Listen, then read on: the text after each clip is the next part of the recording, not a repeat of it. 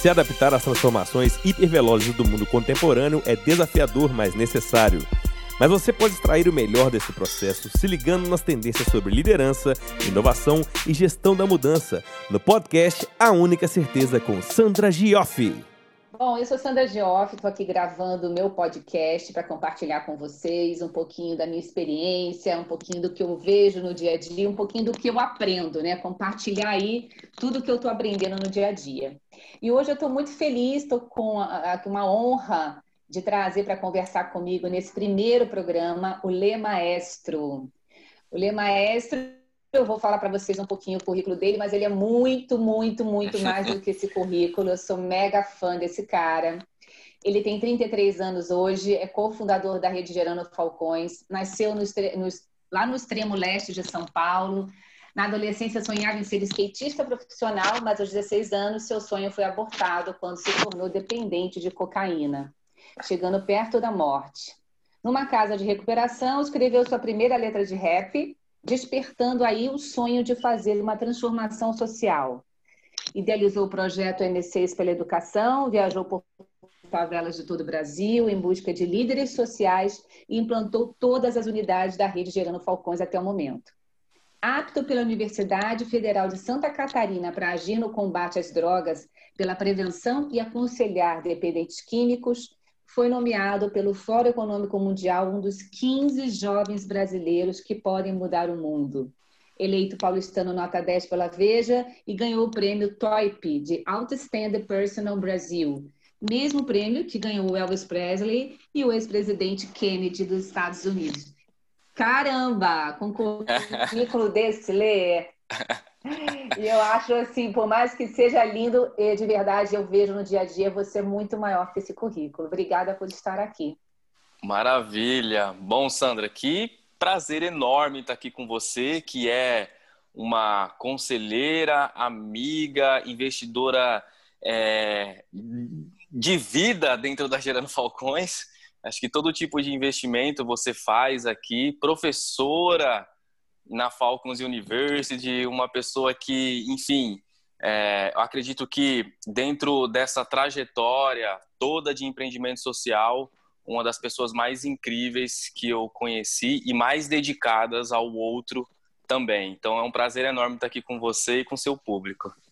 Muito obrigada, Lê. Muito feliz. Eu falo que eu fui picada lá pelos Falcões e aí eu não saio mais dessa família. Grudei e de verdade aprendo muito com vocês e agora você liderando a Falcons University, eu lá te ajudando no, no meu módulo de gestão de pessoas também estou aprendendo muito e a gente também está contaminando outras pessoas, né, Lê?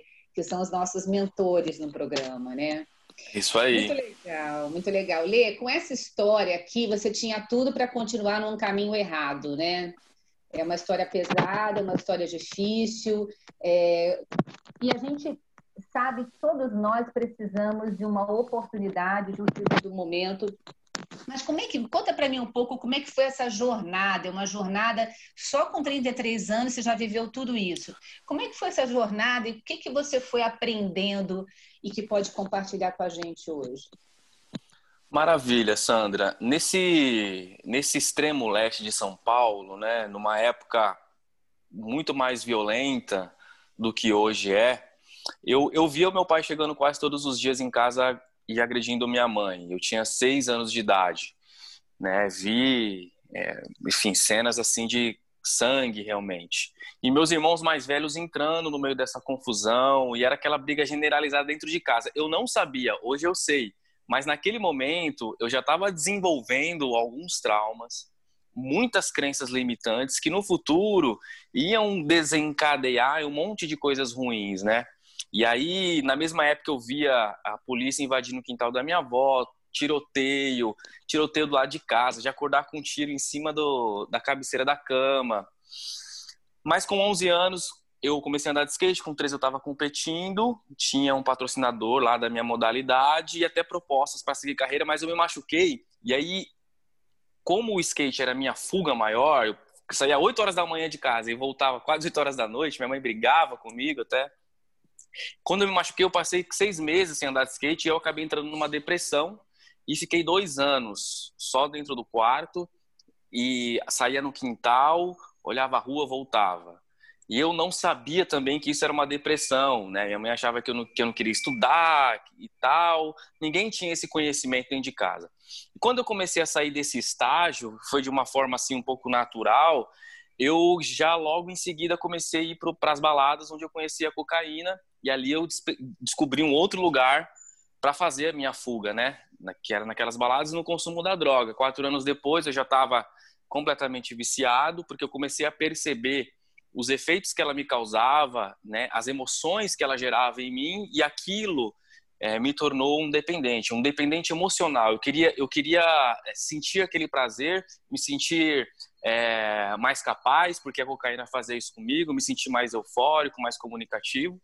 Mas quando eu tentei parar, eu já estava no estágio de pesar quase 45 quilos, é, de ficar cinco dias fora de casa, de não conseguir praticar nenhum tipo de esporte, nem de trabalhar mais. E aí comecei essa luta de tentar parar uh, com o consumo da cocaína. Então, no, no todo, eu fiquei oito anos dependente. Aí tive overdose, e aí foi quando eu fui para essa clínica de recuperação e toda essa história começou. E ali, é, eu sonhei, poxa, preciso fazer um projeto para impedir que crianças do meu e jovens do meu bairro façam a mesma coisa que eu fiz. Porque foi tanta dor, foi tanto sofrimento, eu falei, meu, eu tenho que fazer alguma coisa, porque senão eles vão ser enganados também e vão entrar no mesmo caminho. E aí começou essa história, saí de lá, montei uma oficina de skate, me reconectei com o Edu, a gente começou a fazer palestras em escolas, depois montamos a oficina de skate, depois montamos um polo cultural e esportivo dentro da comunidade, aí frente de qualificação profissional, depois o Léo veio trabalhar com a gente, e aí através do Léo o Recomeçar começou a, a reinserir o ex-presidiário no mercado de trabalho, começamos a estruturar é, dentro da comunidade também, Sam, é, um modelo de gestão para ONGs que unia a expertise da favela com a expertise do setor privado, então trabalhar de uma forma mais organizada, com auditoria, é, com metas, trazendo pessoas como você que nos abraçaram, nos ensinando a fazer gestão de pessoas, a estruturar o RH, etc. e tal. E até que em, em, em determinado momento a gente falou, poxa, precisamos então pegar essa inteligência que a gente adquiriu aqui e levar para outros lugares, né? E aí eu comecei a viajar ao Brasil, é, junto com o pessoal é, amigo nosso também. Você nessa época já ajudava é, para identificar essas ONGs, implantar essas unidades junto com o time. Até que no final do ano passado, depois de ter implantado junto com o time aqui todas as unidades que, que até dois meses atrás é, existiam, agora já, já entrou mais, é, a gente resolveu criar a Falcons University, que a gente percebeu que precisávamos formar melhor essas lideranças antes delas receberem um aporte financeiro dos seus e, e, e gerenciarem melhor os seus projetos, né? É, e agora a gente está no meio da segunda formação, vamos terminar o ano com 80 líderes sociais formados pela Falcons University e mais de 20 ONGs recebendo aporte financeiro dentro da rede Gerando Falcões, né? Com essa meta ousada de, em, daqui três anos e meio, ter 540 lideranças formadas e 1.200 favelas sendo impactadas por essas, por essas lideranças e por esses projetos, é, aplicando né, esse método de trabalho que fez a Gerando Falcões deixar de ser uma ONG na favela para se tornar uma rede de ONGs no Brasil. É, então, eu tive o privilégio de participar de todo esse processo. Mas, é, assim como é óbvio, né, Sam, que durante esse período todo eu tive que me desenvolver tecnicamente, academicamente, eu tive que também estudar, é, enfim, eu também tive, tive que me desenvolver de, é, é, é de dentro para fora. Porque quando eu parei de usar a droga, aí eu me vi assim, poxa, beleza, os meus problemas não tinham parado. Na verdade, eles tinham piorado e os traumas eram todos os mesmos. Então, eu tive que entrar numa trilha de desenvolvimento pessoal é, e, e, e, de autoconhecimento e socioemocional para eu conseguir, ano a ano, é, fazendo tudo o que eu faço, né? E não foi fácil. É, tive um e tive ainda tem um grande mentor que é o Edu, é, que também viu esse meu crescimento dentro da própria Gerando Falcões, apesar de estarmos trabalhando sempre juntos. Mas foi um processo muito difícil e que, é, mesmo nos primeiros anos de Gerando Falcões, eu ainda não sabia que eu estava trabalhando as minhas emoções, que eu estava me descobrindo, que não entendia muito essa coisa de autoconhecimento, não estudava muito sobre isso. Então foi um pouco mais difícil e mais demorado no começo, até o dia que estudando para ampliar e melhorar os programas educacionais da Gerando Falcões, eu percebi algumas coisas que eu poderia agir é, e eu poderia fazer comigo mesmo para que eu vivesse melhor, para que eu liderasse melhor, para que eu performasse melhor. Então hoje na minha fala, eu tenho assim plena convicção que a oportunidade por si só ela não salva. A gente precisa preparar e estar preparado para essas oportunidades e ser trabalhado dentro delas também. Então, eu acredito que a educação se faz de dentro para fora. Né? Então, se a gente trabalha dentro, todo conhecimento que vem de fora, ele tem mais efetividade na vida das pessoas e foi o que aconteceu comigo durante esses anos. Não, acho que tem dois temas aqui importantes que você trouxe, Lê, além de uma história linda que só inspira. E eu acho que não só a garotada, não só a, as crianças e adolescentes, mas os adultos precisam ouvir sua história, né? Para que a gente possa entender o que é reconstruir, né? O que, que é a, a motivação, a força de vontade, que está muito no nosso alcance. Então, acho que tem dois assuntos aqui importantes. Um, que vocês estão transformando o Brasil inteiro, com a aceleração de novas ONGs e com a formação de líderes. E educação ninguém tira, né? Então, vocês estão lá não só colocando dinheiro, mas estão educando aquelas ONGs que não vão ser aceleradas, mas que estão ganhando ali o tesouro de como continuar a jornada. Então, educação é, é fundamental, né? Uhum. E tem um outro ponto aqui que você trouxe muito bem, que é um ponto que eu gosto muito de fazer um paralelo com o mundo organizacional. Eu costumo dizer que para aprender a liderar, as pessoas têm que ir na comunidade. Na comunidade a gente vê os líderes, né? No calor, no sufoco, sem dinheiro, sem infraestrutura, e ali com muito propósito, engajando e conquistando as pessoas que estão ali, umas com opções terríveis, como você colocou, outras completamente perdidas. E eu já vi muito da, tua, da sua atuação, e eu sei que a gente já fez o teste lá do Marcos Buchmann juntos, descubra seus pontos fortes, que você tem uma competência chamada reconstrução, né, como uma das suas cinco, cinco competências mais fortes, os cinco maiores talentos.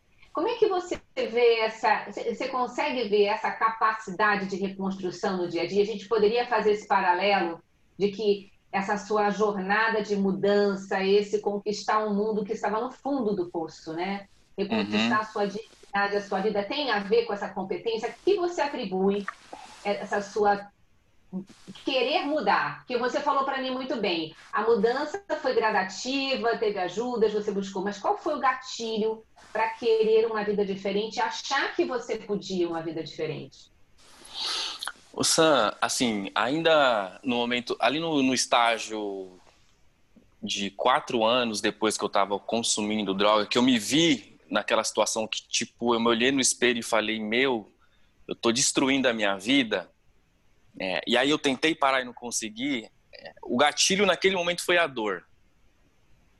Foi a dor, assim, de falar, meu, agora tá doendo demais, né? Eu piorei minha situação, isso é muito sofrimento. Você passa uma noite consumindo droga, no outro dia você tá se sentindo um, um lixo. Você quer morrer, quer tirar sua própria vida.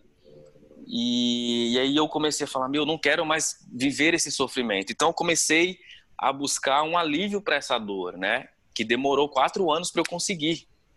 Então foi uma luta contra mim mesmo muito grande. E aí passava um mês, aí recaía e passava uma semana, recaía, às vezes o máximo três meses, aí recaía de novo e vinha pior do que estava, né? E vendo toda a dor e sofrimento da minha mãe, me vendo naquela situação. Então, acho que nesse estágio da vida foi muito a dor, assim.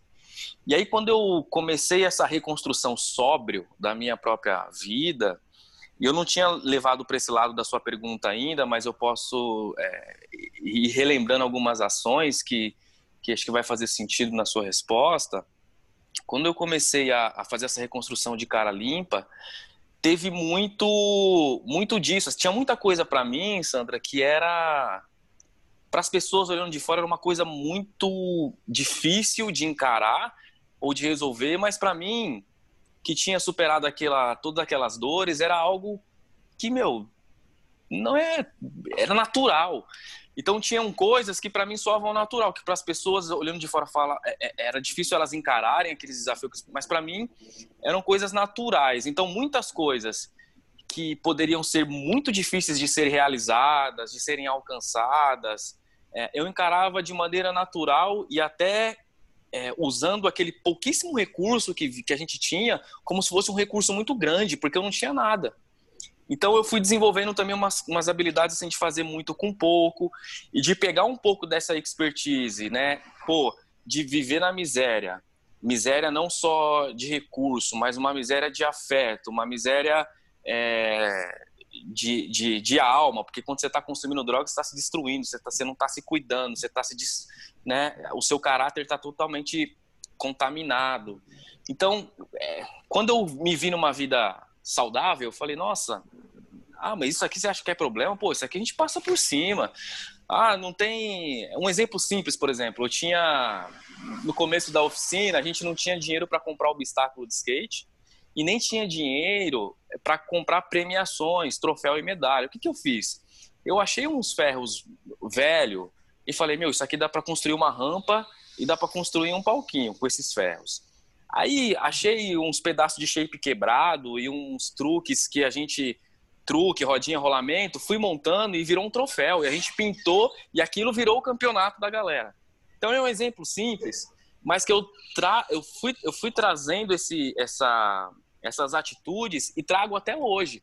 Quando a gente foi é, no processo de inauguração da Falcons, as beliches não tinham chegado, iam chegar 17 dias depois o, a mobília desse espaço aqui também não tinha chegado, ia chegar 17 dias depois, e os líderes tinham que vir depois, é, cinco dias daquela data que eu recebi essa notícia. E aí todo o meu time queria me convencer a parar e ia falar, vou mudar a data. Eu falei, não, a gente tem que dar um jeito. E aí ligamos pro seu Roberto, seu Roberto, empresta suas beliches aí pra gente, a gente vai buscar no seu sítio. Aí fomos no sítio, pegamos as beliches emprestadas. Eu falei, ó, já vi que lá no galpão tem umas poltronas e a gente vai pegar o sofá da unidade de Poá, e se precisar pega da casa de alguém, a gente vai fazer essa sala acontecer e vamos inaugurar. E aí eu vejo que, que, que, que, que me ajudou muito a minha, a minha vida na comunidade, de desde cedo ter que ser criativo para ter um brinquedo, criativo para ter momentos de diversão e depois essa força também de conseguir sair das drogas, porque como eu falei, foram quatro anos tentando parar e eu vi muitos amigos meus morrendo ou entrando para o crime, é, ou passo na rua e ainda vejo pessoas que consumiam droga comigo há 18 anos atrás. Esses dias eu fui na comunidade é, para fazer uma visita e eu cheguei lá na porta da casa, tava o mesmo cara que comprava droga há 18 anos atrás, ele estava lá vendendo a mesma droga no mesmo ponto. Então. Parou no tempo, né? Parou no tempo. Então eu acho que tem completa relação, Sandra, essa coisa de é. a minha reconstrução de vida com essa habilidade de conseguir reconstruir coisas e de reconstruir é, pessoas. Hoje eu consigo, de uma forma mais madura, usar essa habilidade, por exemplo, para trabalhar e tratar melhor o meu time e de identificar o perfil de cada um e falar, meu, é, eu passei por isso, e aí, de uma forma muito sutil, eu falo: nossa, se eu tomar essa ação com ela, é, se eu promover essa atividade, se eu fizer essa pergunta, eu vou conseguir fazer ela chegar na resposta que ela precisa, com ela mesmo. É, e assim, enfim, de é, a gente usou aqui muito também, sempre quando alguma unidade, quando eu estava no momento de operação, alguma unidade estava com risco de fechar, é, eu chegava lá, eu baixava lá, e, e eu, e eu não, fazia o não fazia o trabalho de ninguém, na verdade, mas eu conseguia ver uma estratégia onde ninguém estava conseguindo ver. E aquela estratégia fazia com que as coisas acontecessem. Então, acho que tem completa relação, sim, Sandra, com o que eu tive que adquirir pra, de, de, de, de, de conhecimento, de atitude, de ações para reconstruir a minha vida. E continuo nessa reconstrução, Sandra. Não parei. Eu, eu, escutei aqui, a gente chama de chá, né? Conhecimento, habilidade e atitude. Embora eu já te conhecesse, né? Na tua história você trouxe criatividade, que você mesmo mapeou. Eu, eu acho incrível teu, a tua autopercepção, teu autoconhecimento. A gente vai falar disso. Trouxe aqui resolução de problemas, trouxe aqui empatia. Então, tudo que hoje as organizações precisam, os líderes precisam, e que você desenvolveu aí na, na dor, Dizem que a gente cresce no amor e na dor, né? E você desenvolveu na dor. Mas com certeza, Lê, essas competências já existiam em você. Elas foram afloradas aí pela tua experiência, né? Então, eu gosto de, de estudar lá o Marcos Buchmann, porque ele fala que todo mundo tem talento, todo mundo tem competência. Aí você tem que ter a sorte ou de descobrir, né? Você fez lá uma autoanálise, autoconhecimento, ou você cai na vida em situações difíceis que você é obrigado a usá-las. E quanto mais você usa, mais você desenvolve. E eu tenho uma paixão por uma foto, uma cena sua, já te falei isso, é, apoiando um menino, não foi nem a última foto que você me mandou, não, foi um, é um vídeo, que tem um vídeo antigo dos Falcões, né, de vocês, e você apoiando o menino para uma atividade, acho que é de gol que ele vai fazer, de futebol. Aquela Sim. cena, para mim, é o símbolo de liderança é você com a mão nas costas do menino ali apoiando. Quem tem que chutar a bola é o garoto, ou seja, você não vai chutar a bola pelo garoto, mas você está ali com um suporte emocional, suporte é, é, é, educativo naquela criança. E eu vejo vocês fazendo muito isso sem terem feito faculdade de liderança, escola de liderança. E o Simon Sinek traz muito isso, né? Não é porque eu fiz um curso que no dia seguinte eu sou líder. Mas uma palavra que você usou na sua primeira conversa comigo, que eu muito falo isso nas empresas, a gente precisa ter autoconhecimento.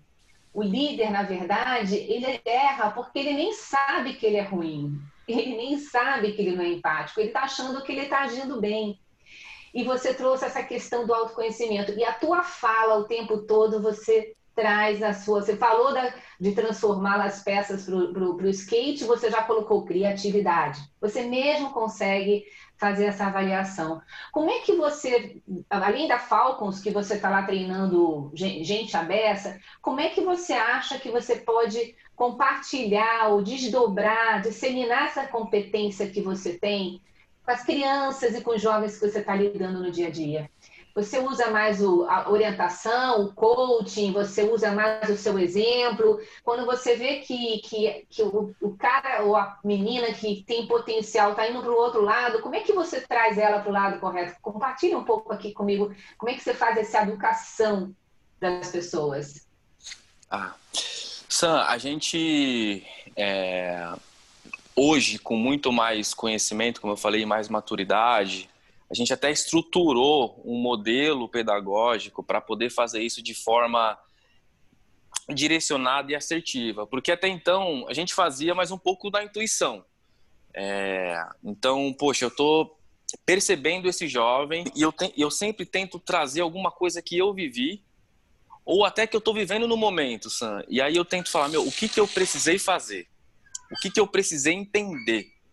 E aí eu acho que entra um pouco da empatia, né? Porque é, menos maduro, é, era mais fácil julgar.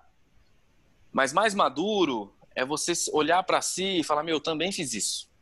Uhum. Né? E, eu, e eu fiz isso porque eu não entendia isso, não entendia aquilo.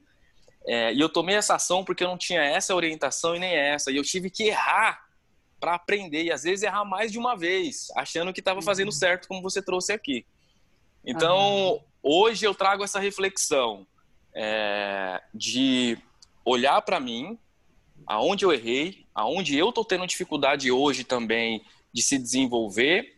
E aí eu acho que dessa forma empática é, e baseando-se muito no que eu precisei fazer e no que eu estou precisando fazer para resolver esse problema comigo mesmo ou de alguma atitude que eu estou tendo, eu tento orientar esse jovem. E isso acontece muito, é muito, Sam, no dia a dia com o time, é, hoje eu tenho uma interação menor, né? Até dois anos atrás eu estava quase todo dia numa escola pública falando com jovens, com adolescente, com pré-adolescente, falando também com criança.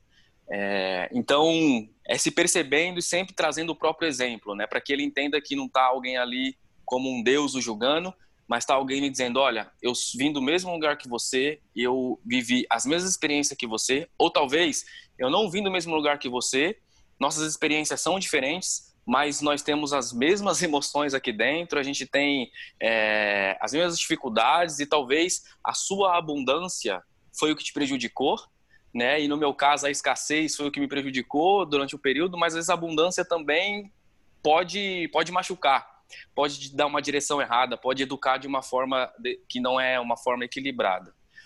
É, e aí eu acho que essa questão da empatia, de perceber as pessoas, de se perceber de dar um direcionamento como se fosse eu naquele, naquela situação.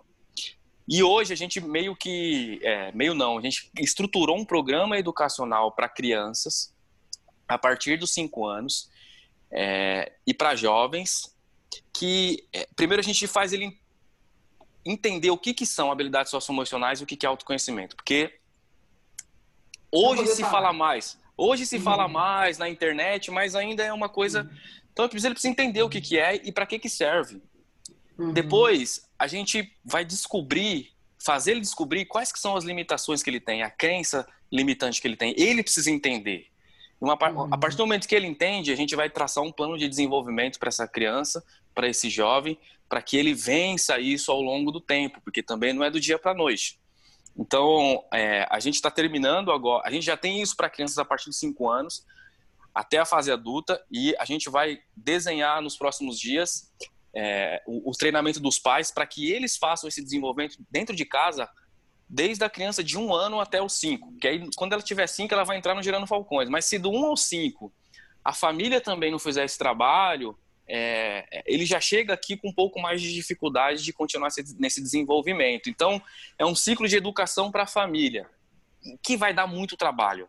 É, a gente sabe, é muito trabalho.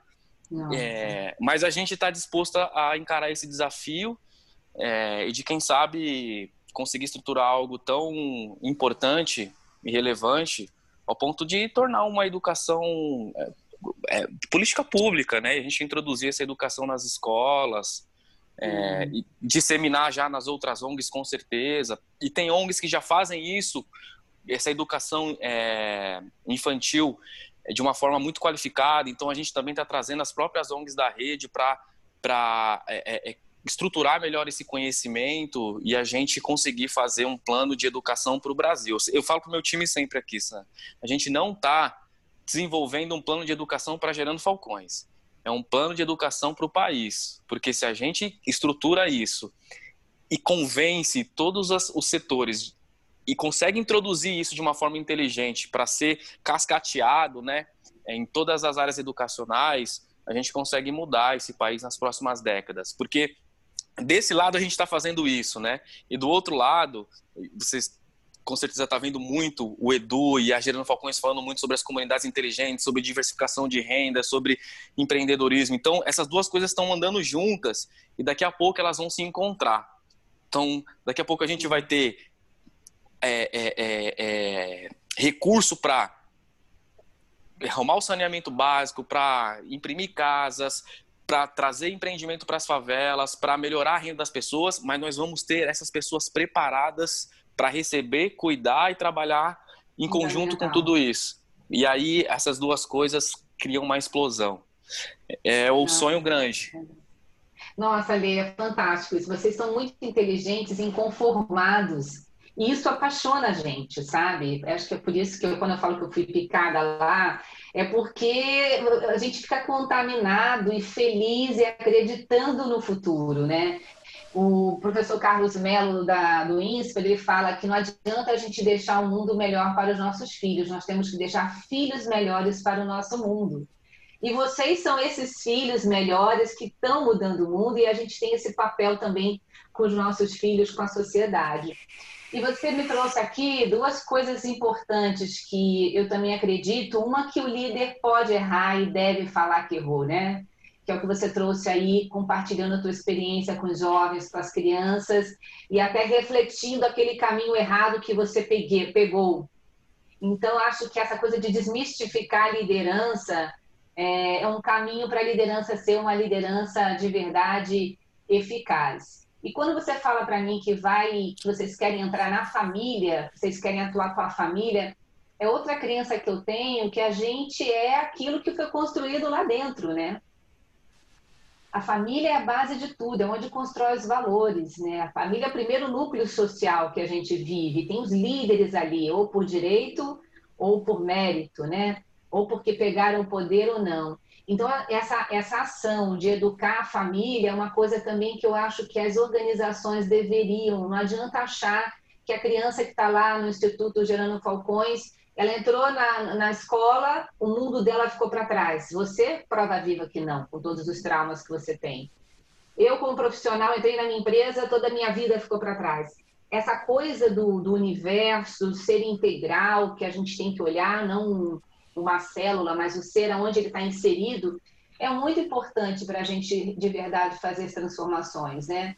E você está trazendo aí muito a transformação através da educação, né? Onde a gente trabalha a base disso. O que que, que, que eu sei uma outra competência que você não falou que é comunicação. Você tem uma habilidade de comunicação maravilhosa, inclusive o rap também Aí, é. talentosíssimo. E você conversa com diferentes stakeholders, né? Você conversa com a criança, com o pai, com o tráfico, com, com o executivo. Como é que você desenvolveu essa habilidade de articular essa comunicação também, que é fundamental para que tudo que você falou aí funcione, a comunicação está no meio, né? Se você não souber vender, se você não souber articular, uhum. não vai uhum. nem em frente no plano de ação de vocês. Como, como é que você viu isso se desenvolvendo? Foi autoconhecimento ou foi naturalmente? Conta um pouco. Eu acho que um pouco de tudo, assim, Sandra. É, o, o eu, se, eu, sempre fui muito introvertido, né, introspectivo. É, e o meu período, minha trajetória no mundo das drogas fez essa situação piorar, porque é aquilo, você sai é, se, se, sentindo a, a parte mais inferior da sociedade, né? E aí, quando eu cheguei na minha comunidade, por exemplo, é, eu escutei assim, ah, não dou um mês para vai estar tá voltando, vai voltar a usar droga. As pessoas começam a te olhar meio assim. Então, isso foi me criando bloqueios também. E no, na música, é, é eu comecei a encontrar essa primeira, é, foi a primeira forma de eu conseguir começar a me expressar.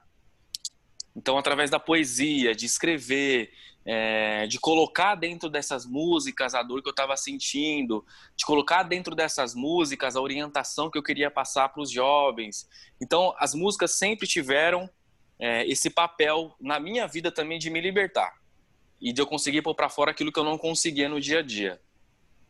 E eu tive é, uma outra escola que foi andar do lado do Edu, né? É, desde sempre, desde o começo. Então, é, é, e o Edu sempre teve essa preocupação em relação à minha comunicação também. Então, eu já andava com ele, já cantava o rap, a gente se observava muito, ele aprendia comigo umas questões é, do próprio hip hop e ele me ensinava muito essas questões da oratória, de como se comunicar, de como é, ele jornalista, de como escrever melhor. Quando eu cheguei na Gerando Falcões, eu não sabia pôr ponto e vírgula.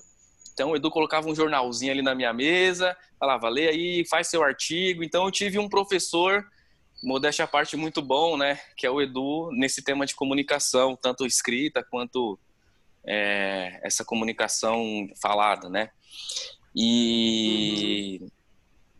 e aí teve um dia, Sandra, que o Edu falou assim para a gente estava saindo para ir para uma escola e ele falou assim, ó, hoje eu não vou palestrar, quem vai é você. Saiu do carro, voltou para dentro do Gerando Falcões e falou, vai. Eu falei, meu Deus, o que, que eu vou fazer? eu vou ter que ir. Aí eu fui foi aquele dia que eu fiz minha primeira palestra sozinho.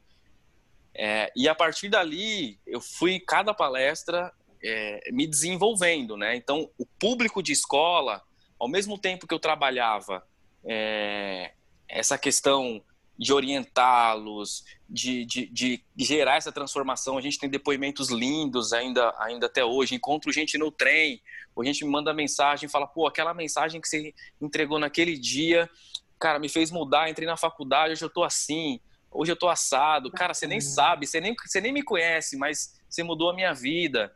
A gente recebe muito essas, essas feedbacks, tanto eu quanto o Edu também. É, então, a escola... Não tem preço, né? Isso não tem não. preço. Não tem. Mas esse dia a dia nas escolas me desenvolveu muito a minha comunicação. Em público.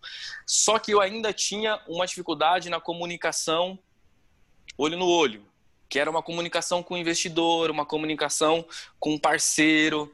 É, entrevista também eu ia muito bem. É, é meio que é, essa essa esse, esse, essa coisa artística natural, né? Você, quando você está na frente da câmera, você vai, desenrola não sei o que, as coisas acontecem. Mas quando era para fechar um negócio ou, ou, ou, ou, algo desse tipo, eu travava um pouco. E aí o autoconhecimento me ajudou a usar essa habilidade de comunicação também nesses ambientes. Até que uma vez liberto daquela crença limitante, liberto daquele, daquela, daquele pontinho de inferioridade que ainda existia, eu comecei a melhorar também a minha comunicação com esse público mais executivo, o que me deu é, uma base muito boa hoje para eu fazer o trabalho que eu faço, né, de formação de líderes, porque todos eles ou passaram por todas essas coisas, ou estão passando, ou em alguma dessas coisas eles ainda têm dificuldade. E geralmente tá conectar, essa dificuldade vem por conta de uma crença limitante. Eu tenho o, o, um depoimento de uma líder que veio no encontro presencial aqui, e a gente fez um trabalho com ela, e, e, e eu disse para eles assim: a gente tem que parar de passar a mão na nossa própria cabeça. A gente gosta muito de falar do outro, de orientar o outro, mas na onde que a gente está passando a mão na nossa própria cabeça, está tapando o olho não está tomando as decisões para libertar a gente da gente mesmo. E aí a gente fez esse trabalho. E ela nunca tinha falado antes, na, na vida dela, que ela tinha sofrido um abuso, abuso quando criança. Quando ela foi entre, é, entregar o projeto final dela, ela colocou dentro da apresentação dela é, a história de vida e falou do abuso, ou seja, ela se libertou daquilo. Nossa, e, que profundo. E a forma como ela abordou e ela vendeu o projeto foi outro. E depois ela escreveu, falou, cara, agora eu falo com fulano, falo com ciclano, falo mais seguro com o meu time, eu consigo vender melhor os meus projetos, ou seja, eu acredito muito que é, essa, esse, eu desenvolvi essa habilidade no dia a dia, é, vencendo as minhas crenças limitantes, tendo um bom professor que é o Edu e aplicando na prática, né? E, e, e são mais de sete anos praticando, então acho que está funcionando. Nossa, fantástico.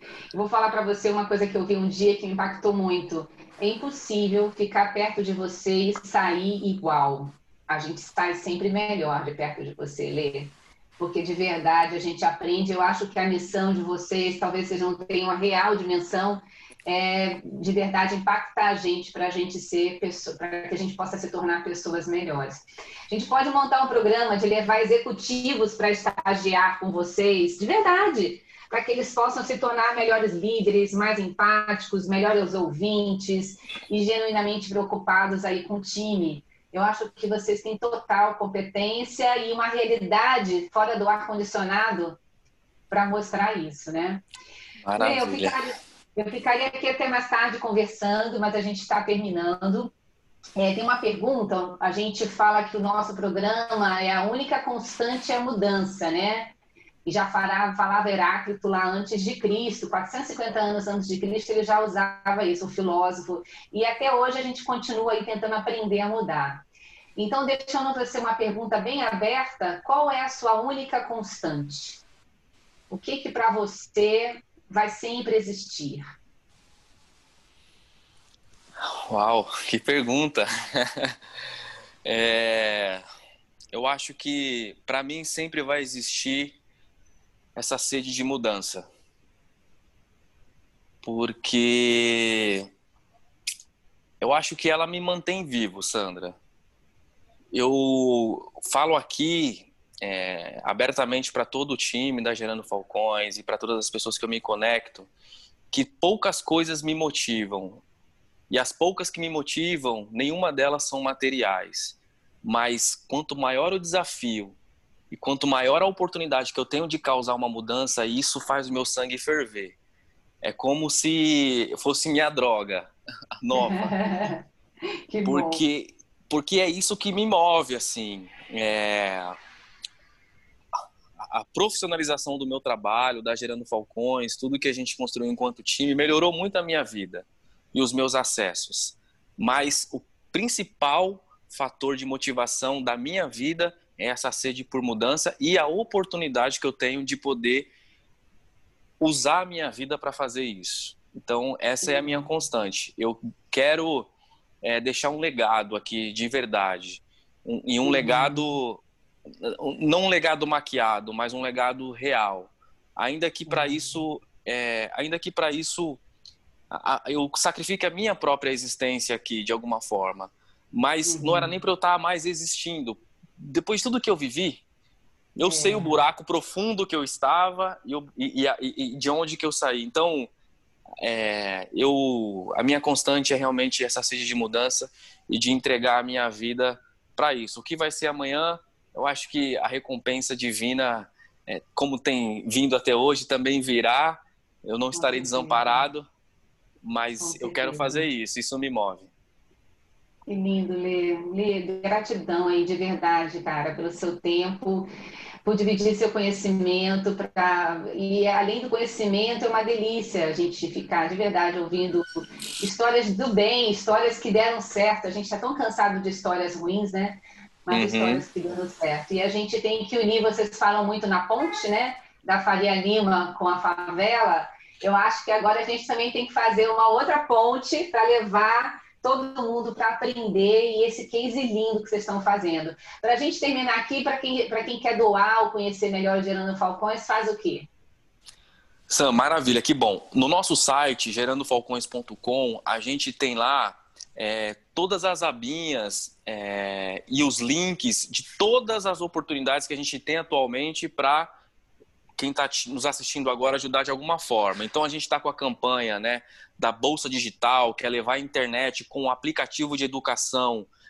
E dentro desse aplicativo de educação, um plano de educação de autoconhecimento para as favelas. A gente está agora também é, com oportunidades de doação para o nosso é, bazar, né, para a gente poder também arrecadar mais recursos para tocar esses programas educacionais e, através desse negócio social, sustentar os projetos. A gente tem oportunidades também de voluntariado, então agora tem uma estrutura muito bem montada para você voluntariar com seu tempo, com a sua expertise, com a sua inteligência.